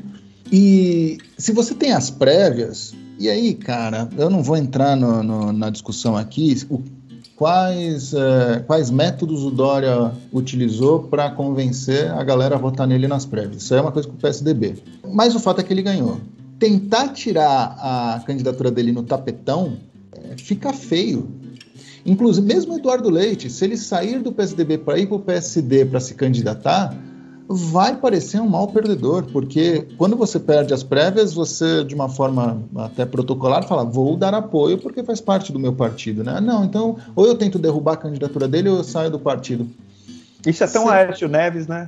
Isso é tão Aécio Neves, é, exatamente. Eu perco a eleição no dia seguinte, eu falo, vai sangrar até cair. Quer dizer, é, o PSDB, infelizmente, cara, talvez seja um divisor de águas para que volte às suas origens e aí tente recuperar o que diz no estatuto, que é aquilo que a gente conversou quando, no episódio sobre os partidos políticos, ou o PSDB corre o risco de desaparecer, de não desaparecer, mas de diminuir em importância. Porque é um fenômeno. O Dória, queira ou não, goste ou não do Dória, o Brasil conseguiu começar a vacinar por conta do Dória. Ah, mas ele usou a vacina de forma política. Bom, ele é o, ele é o candidato. É, o que, que, o que, que você quer que ele faça? Ele, ele é o governador. Verdade seja, dita, verdade seja dita, qualquer indivíduo, não qualquer político, faria a mesma coisa. Exato. Principalmente porque ele não só está numa catástrofe mundial, como ele está num país em que o presidente da República tentou a todo custo boicotar, tentou desfazer o processo de conseguir a vacina. O Dória, é, a despeito da gente gostar dele ou não, ele conseguiu vacinar a população brasileira contra tudo e contra todos. É isso, cara. E aí que está o fenômeno é, é, que é preciso ser estudado também, por mais que seja um fracasso retumbante. O Dória é o pai da vacina no Brasil, vamos dizer assim, e tem 2% das intenções de voto. E um homem da publicidade. E um homem da publicidade. Mas isso dá muito por conta das brigas do PSDB também, porque o PSDB nunca abraçou o discurso do Dória amplamente. Que, é, você percebe que ao mesmo tempo que o Dória avançava com a vacina, você tinha candidatos, é, candidatos não, perdão, deputados do PSDB votando a favor do Bolsonaro de propósito para mostrar para o Dória, olha só, você não, não tem o nosso apoio, porque ia ter, iam ter as prévias do PSDB, quer dizer, é uma loucura o que o PSDB tem feito, porque joga contra o próprio partido. Se o partido tem visto que é melhor jogar contra o Dória do que ter um candidato forte no seu partido, desde que esse candidato não seja o Dória, né? Ou é pior ter um candidato forte, vamos reformular é pior para o PSDB ter um candidato forte sendo ele o Dória do que eu perder tamanho, bom, aí o PSDB tem que rever se quer continuar com o Dória ou não. É. E o, o PSDB, eu acho que não é descabida a minha afirmação. Se você acha que é exagerado, me corrija, por favor. Ele perdeu o senso democrático da origem dentro do próprio partido. Não é só pensando na, em, na administração pública. Eles perderam o conceito social-democrata no trato entre os próprios sociais-democratas, assim chamados pelo partido. Sem sombra de dúvidas. E aí você tem agora alguns caciques tentando rever isso. Quer dizer, só que de uma forma meio provocativa. Uh, Tássio Gereissati, Aloysio Nunes, FHC se reuniram com Lula. É, é, é positivo para a democracia? Eu acho que sim. Agora, é, é positivo para o Dória? Não. Ah, não. O Joãozinho deve estar tá dando uns pulos de 3 metros de altura. E o Dória é, se perde também no discurso porque ele entra na, no nem-nem, né? Nem Lula, nem Bolsonaro, que para mim é o erro da terceira via. A gente vai falar isso quando falar mais também da terceira via. Eu digo assim: Bolsonaro diz, eu quero governar com a minha seita e não quero esses vermelhos. Ok. Lula fala: eu quero governar para todos os brasileiros e quero conversar com quem, com quem esteja a favor da democracia. Isso foi o que ele disse. Estamos falando só de estratégia. É mais fácil falar assim quando você tem 40% dos votos, que você sabe que vai estar no segundo turno? É. É mais fácil, tendo a certeza que vai estar no segundo turno, dizer como Lula disse: eu votaria em qualquer um contra o Bolsonaro? Claro, porque ele sabe que ele vai estar lá. Mas ele disse: quando um candidato diz como Dória disse sobre o Geraldo Alckmin, eu jamais seria vice de um bandido. E quando ele diz, nós não queremos Lula nem o PT, nem o Bolsonaro, você está falando para 30% da população. É. Porque se o Lula tem 45%, o Bolsonaro tem 25%, isso dá 70%. É. E aí, e... você vai fazer o quê?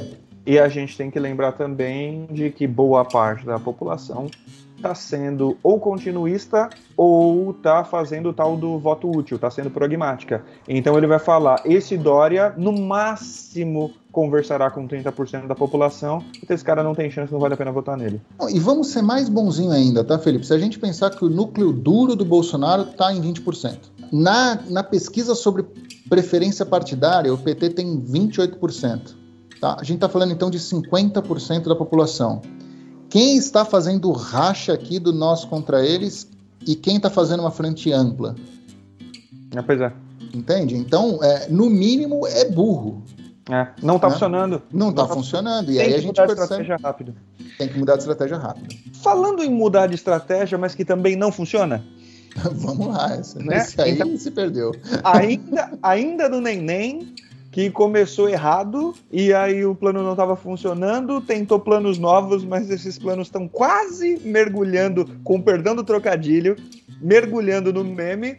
O homem que nada com tubarões, Ciro Games. Ciro Games. Olha, cara, o Ciro.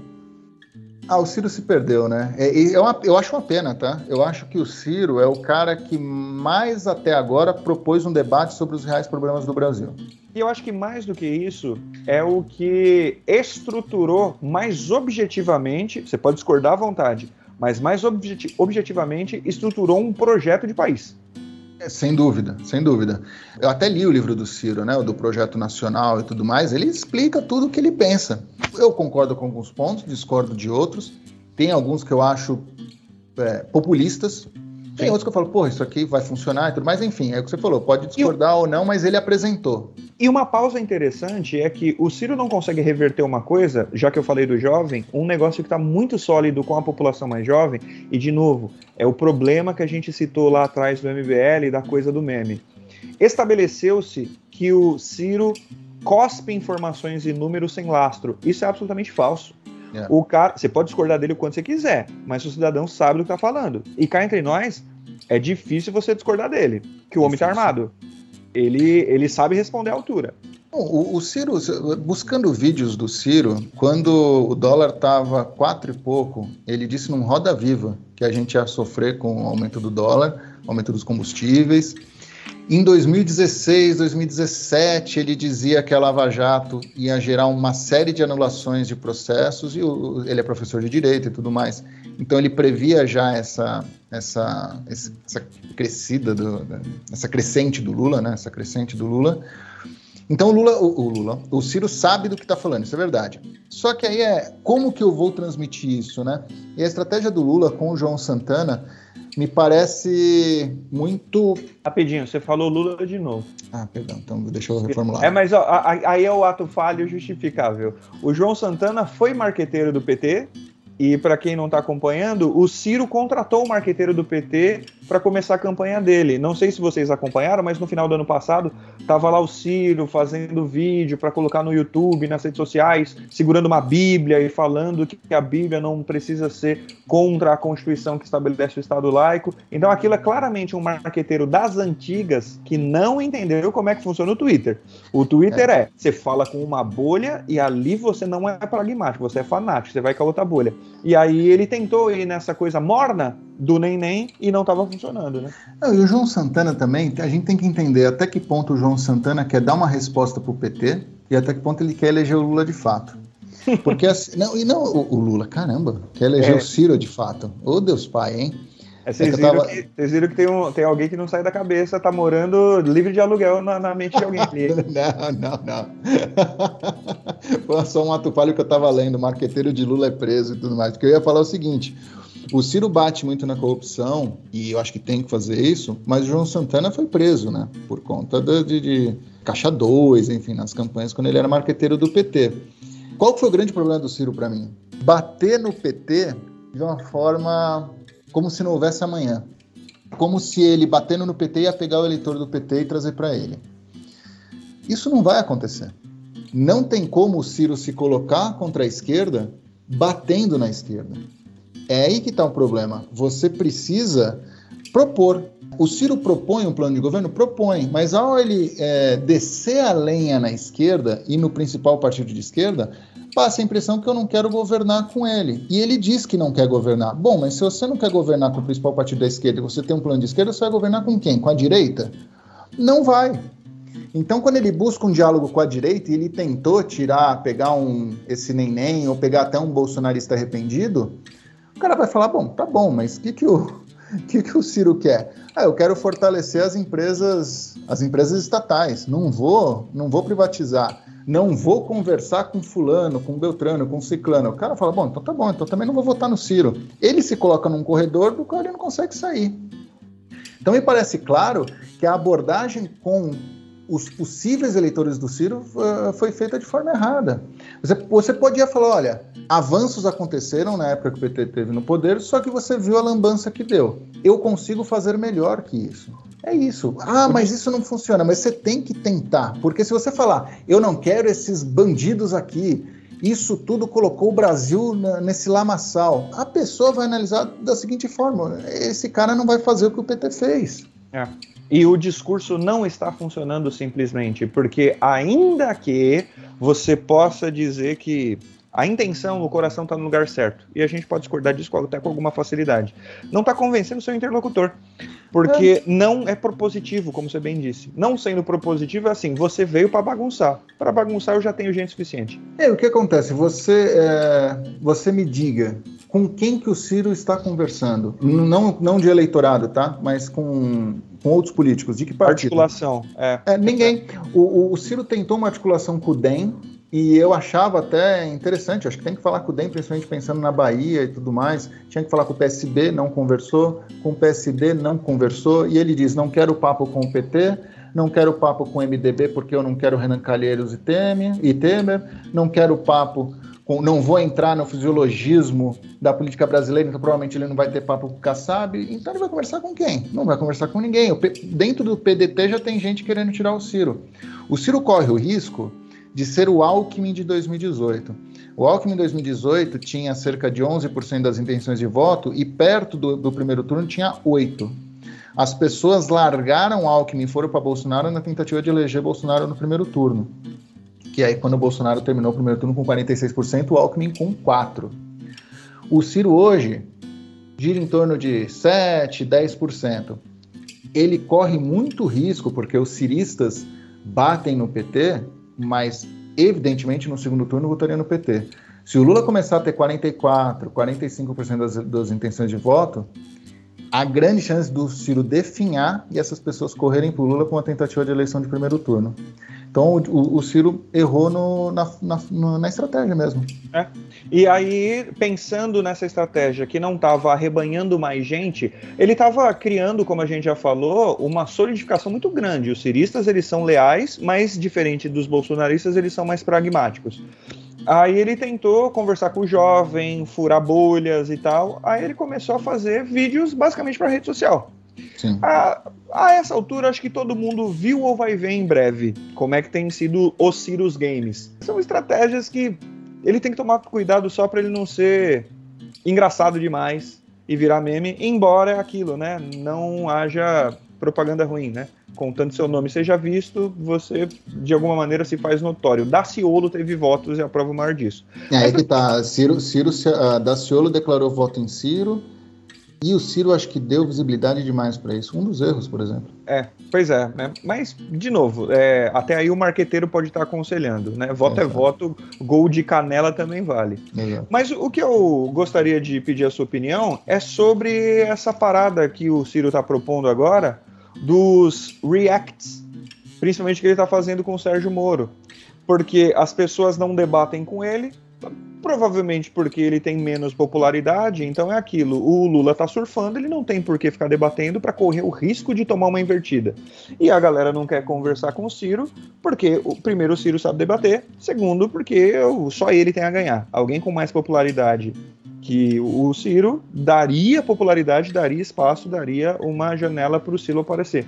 O que acontece é que ele inventou um novo modelo de debate. Porque ele debate com você, você querendo ou não. Você acha que a moda pega? Você acha uma coisa bacana? Cara, eu acho interessante desde que ele deixe o pensamento inteiro da pessoa. Eu vi do Moro e vi do Lula, do Bolsonaro eu não vi o react dele com declarações do Bolsonaro. Em alguns pontos, eu acho que flerta com. A caricatura. Assim, é, exato. Porque você pega uma fala de 5 segundos da pessoa, pausa e detona. Aí fica um pouco complicado, porque pode parecer sacanagem. O Ciro tem que tomar cuidado com isso. Deixa a pessoa falar dois minutos ali, para você entender a ideia inteira dessa pessoa, para não parecer que você. que acontece muito em rede social, né? Eu pego um trechinho e, e trato como todo, e depois não é bem isso que a pessoa quis dizer. Em alguns cortes eu vi isso acontecer. Cuidado com isso. Tirando essa parte, eu acho interessante. Ele pegou a ideia de alguém e destrói. Ok, está no direito dele. Só tem que tomar cuidado para que não, não ocorram edições muito tendenciosas para ele deitar e rolar, sabe? Ou seja, o nosso conselho para você é: se a moda pegar, se não só o Ciro, mas outras pessoas passarem a fazer isso, tomem muito cuidado com o meme e com a jantada. Exato. Se o título do vídeo for Ciro destrói Fulano, Fulano janta Ciro, qualquer coisa assim que apareça, suspeite bastante, vá ver o vídeo original, né? Isso é um negócio muito complicado. Exato. Mas já que a gente tocou no nome, vamos finalizar por hoje? Até vamos. porque já está bem longo o episódio. Vamos falar da nossa ponte internacional, a ponte mais longa que o Brasil já construiu, Sérgio Maringá Miami Moro. é, Sérgio Moro, acho que nem o Sérgio Moro, ele se frustrou, né? Acho que ele esperava uma recepção maior do, da população, né? Quando ele declarou que seria candidato, acho que foi novembro de 2021, ele acreditava que bateria de frente com Bolsonaro, que ele começaria ali em torno de 10% e, e cresceria, né? E o que tem acontecido é, é, é a estagnação, quando não uma queda, né? Percebe o Sérgio Moro em algumas pesquisas com 7%, outras com 8%. E ele se coloca numa situação muito delicada, porque, assim, é, é, inegável que o Sérgio Moro, hoje a gente consegue ver que ele tinha um projeto de poder. Eu acho muito difícil dizer que não. É muito difícil você falar, não, mas o Sérgio Moro voltou porque ele foi um ícone da Lava Jato e agora ele está vendo o Brasil degringolar e vai tentar salvar o país que é como ele queria ser visto, tá? Mas a partir do momento que ele participou do governo do Bolsonaro, é difícil não falar, não, ele sempre quis ser presidente. E isso faz com que ele pegue uma fama de juiz parcial para os petistas, né, e para quem quer votar no Lula, e de traidor para quem vota no Bolsonaro. Quer dizer, ele se colocou num corredor muito complicado. É, porque esse é o verdadeiro nem-nem porque nem quem gosta do Bolsonaro gosta dele, nem quem gosta do Lula gosta dele. E o Moro, de certa forma, ele fala claramente, e aí, enfim, aí cada um tem a estratégia que quer, mas ele fala claramente absurdos. Absurdos. V vamos, não, não vamos nem gastar muito tempo porque o Moro é uma personagem até bastante caricata, né? Ele construiu para si uma coisa eh, até um pouco vergonhosa, porque ele saiu da Lava Jato com o status igual o do Joaquim Barbosa lá na investigação do Mensalão, o juiz herói que peita os poderosos, para ser quase que um capacho do Bolsonaro para ser humilhado publicamente, saiu pela porta do fundo, foi difamado, os bolsonaristas o tratam muito mal e aí ele não consegue popularidade com mais ninguém a não ser com os bolsonaristas arrependidos. A campanha dele está fadada ao fracasso, só o Álvaro Dias e a família dele é que continuam leais a ele para sempre. É, o Mas, Álvaro e o Álvares, né? Do Álvares e Marçal. É, eu ia chegar nisso já já. É, que é a brincadeira, a ponte com Miami já já. Mas antes disso, Curto e grosso, Thiago, qual é o projeto de governo do Sérgio Moro? Não tem, a não ser autoritarismo. É, é, o Sérgio Moro, é, isso é importante, as pessoas. Você pode votar no Sérgio Moro, mas Sérgio Moro é um candidato de extrema direita. Não é candidato de centro. O Sérgio Moro propôs, até agora, o que ele propôs? Uma corte de exceção que estaria acima do STF para julgar corrupção, que seria formada sei lá por quem, é, basicamente são pessoas que estão acima da lei e não respondem a ninguém. É isso. Exatamente. Diz que vai criar uma força-tarefa contra a pobreza. Não existe isso. Não existe isso. É força-tarefa mesmo. É, é, o seguinte, gente, para quem não entendeu a ideia de força-tarefa do Sérgio Moro, você precisa de uma empresa que venha aqui reformar a sua casa. Você está com problema de vazamento, você está com problema na, na instalação elétrica. Você contrata uma empresa de reformas. Assim que essa empresa de reforma chegar aqui, eles vão contratar uma empresa para cuidar da sua reforma. É isso que é a força-tarefa. É eu não sei fazer, mas vote em mim que eu vou falar para alguém fazer. Não existe isso. E o Sérgio Moro afrontou o devido processo legal em muitas ocasiões durante a Lava Jato. Isso é claro. Ele cometeu irregularidades e ele foi autoritário.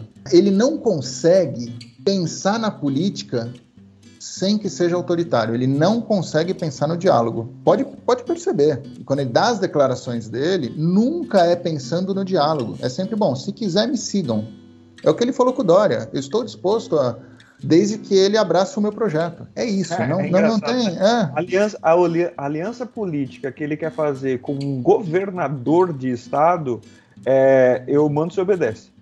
Exato, exatamente. E aí não tem como você é, traçar o Sérgio Moro de uma forma que não seja essa. Sérgio Moro foi juiz da Lava Jato, ele prendeu o Lula, que era candidato forte à, à eleição de 2018. O Lula preso, Bolsonaro ganhou e provavelmente o que as pesquisas indicavam, o Lula tinha a chance de ganhar do Bolsonaro. E aí o Moro, que prendeu o Lula, foi ser ministro da Justiça do Bolsonaro saiu de lá escorraçado, e aí só saiu por interesses pessoais e não. É, porque o Bolsonaro já cometia atrocidades, né? E já tinha escândalos de corrupção da família e o Moro não fazia nada. Inclusive, o Moro disse: Bolsonaro explicou já sobre as rachadinhas, eu acho que não tem nada para dizer. Não tem mais nada a se dizer sobre o caso, e, Bolso e, e Sérgio Moro disse sobre Onyx Lorenzoni, que foi ministro também do Bolsonaro. Quando, quando o Lorenzoni é, confessou Caixa 2, ele disse: bom, mas ele já se desculpou. Então, esse é o, o mesmo juiz da Lava Jato, prendeu o candidato. Não vou entrar no mérito aqui se prendeu de forma correta ou não, mas a história é essa. E foi ser ministro da Justiça de quem ganhou. Passou pano para corrupções que ele viu, saiu do governo e foi trabalhar numa empresa, ser sócio de uma empresa que trata de recuperação judicial de empresas que foram afetadas nos processos em que o Sérgio Moro foi juiz. Vamos traduzir devagarzinho isso tudo? Sim. Aquele juiz impassível e intolerante. De vez em quando tem crime, tem criminoso que não é bem assim também, né, gente? Vocês vão ficar punindo todo mundo o tempo todo também? Jesus ensinou a gente a perdoar. Tô fazendo uma caricatura, mas foi basicamente isso. Sim. O Lula é um bandido, eu sou o Sérgio Moro, certo? O Sim. Lula é um bandido além da reparação. O Onix roubou, mas até aí, quem nunca foi desonesto, né? Quem nunca pegou um pedaço de pudim maior do irmão que estava ali na geladeira? É basicamente por aí. E essa Álvares de Marçal, gente, eu acho que a população brasileira não entendeu direito o que foi que aconteceu. Então vamos lá. Tem um juiz, ou um ex-juiz brasileiro, beleza? O juiz é brasileiro. Várias empresas brasileiras faliram por causa de todo o processo judicial que esse juiz comandou. Então, Sérgio Moro fez um monte de empreiteira quebrar com a Lava Jato. Se você concorda com isso ou não, não venha ao caso. Vamos segurar essa informação.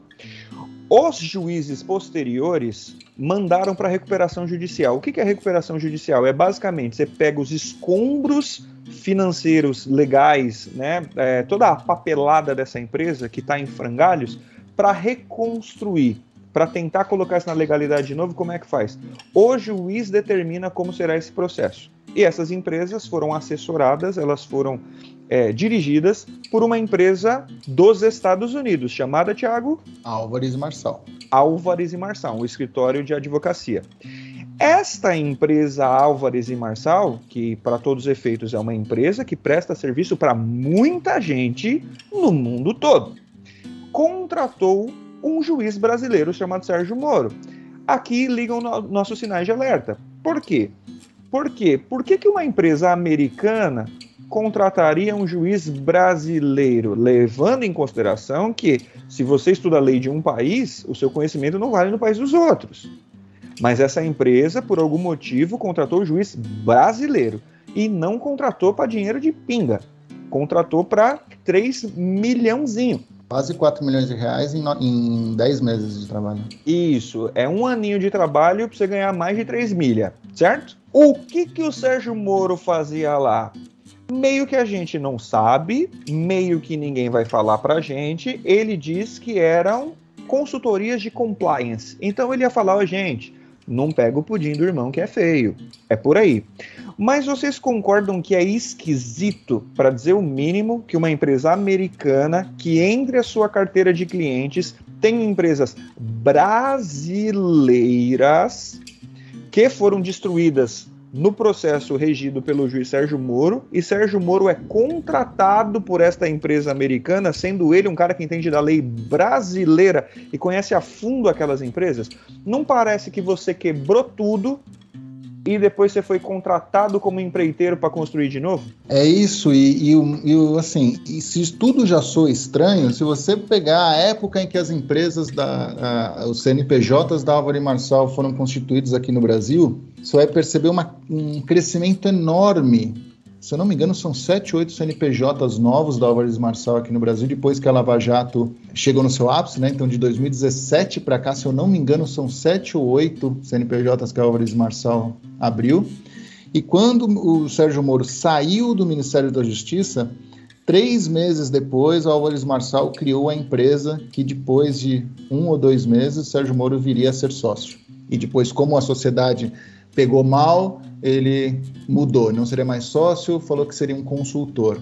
Nos primeiros quatro ou cinco meses de trabalho do Sérgio Moro para Álvares Marçal, ele não tinha visto de trabalho americano. Então, como que ele prestava serviços?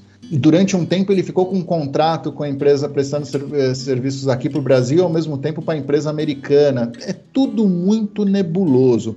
Eu acho que a forma que a gente pode resumir aqui é que o juiz Sérgio Moro teria mandado prender o empresário Sérgio Moro.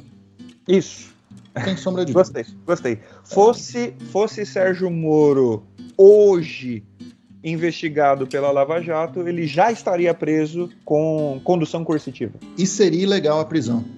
É. é, é assim, para a gente deixar claro, a investigação eu acho que é válida, tem que investigar, mas a prisão seria ilegal. E aí, Felipe, voltando um pouquinho na parte do, do Onix Lorenzoni, por que, que é importante seguir o devido processo legal? Sérgio Moro e a Lava Jato, em vários momentos, rasgaram o devido processo legal em nome da, do combate à corrupção. Quando você está acima da lei, a lei não existe, a lei passa a ser você. Nas ditaduras, nas tiranias, quando o cara é um autocrata, normalmente a lei vale para poucos e vale principalmente para os seus amigos.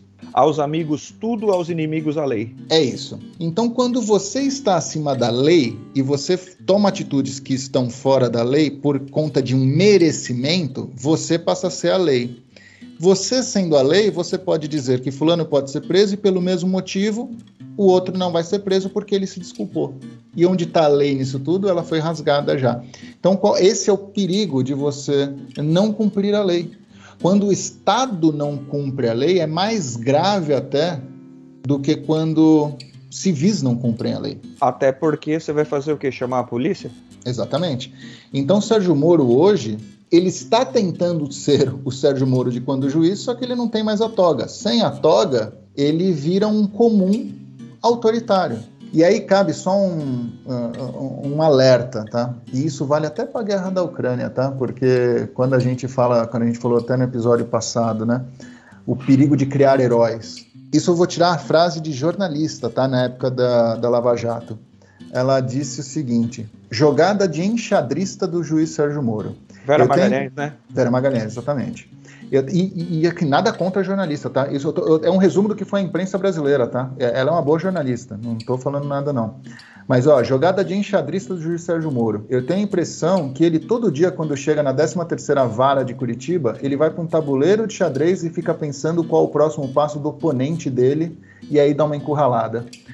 Esse cara era um juiz, não era promotor. O juiz não tem concorrente, o juiz é não tem oponente. O juiz ele olha os documentos e as provas e acha a prova é contundente, a prova não é contundente. Exato. É Exato. Então, só para a gente ver como, como foi que, que, se criou o personagem Sérgio Moro. De novo, a Vera Magalhães é uma excelente jornalista, mas eu, esse resumo que eu trouxe de uma fala dela, que virou meme, é um pouco o que toda a mídia fez.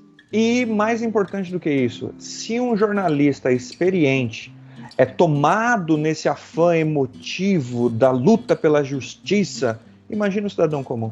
Exatamente. Então, de novo, aqui, gente, nós não estamos declarando voto para ninguém. A gente só está tentando trazer um cenário que, se você fizer a escolha, saiba quem você está escolhendo e o porquê você está escolhendo. Então não adianta cair, não cair, por exemplo, na lenda de que ah, Bolsonaro vai amenizar o discurso. Não, não vai. Se você quer votar no Bolsonaro assim, você vote. Ah, Moro é um, é um cara de centro. Não, ele é um cara de extrema direita. Se você quiser votar nele, você vota. Lula, ah, Lula é, um, é, um, herói. É um esquerdista. Não é, o Lula é um pragmático que vai defender interesses do capitalismo. Exato, é. Lula é um esquerdista que vai, nossa senhora, vai distribuir renda doidado. É lógico que teve uma distribuição de renda no governo dele, mas banco deu risada doidado. É, vai ah, mas distribuir para o banco também. Vai distribuir para o banco também, exatamente. Ah, ele é um herói nacional. Não, não é. Mas você quer votar nele? Vote nele. Ciro Gomes, mesma coisa. Tá batendo na esquerda do nada, tá, mas é um cara com um, um, programa de governo mais à esquerda até do que, do o do PT. É, do, dos programas, se você é um esquerdinha tradicional que vive brigando com a galera por aí contra os neoliberais, eu acho que o teu candidato é o Ciro. É isso. Então, o que a gente está dizendo aqui é mais colocando as estratégias. Esse primeiro uh, episódio sobre as eleições uh, foi um pouco mais longo porque a gente teve que posicionar os, os os personagens. A partir dos próximos, eu acho que já vai ser um pouco mais sobre o que, que eles fizeram naquele mês em questão, né? Mas é para isso, para que você, quando escolher o seu candidato, escolha sabendo do jogo político e da estratégia de cada um. Não poderia dizer melhor. É isso.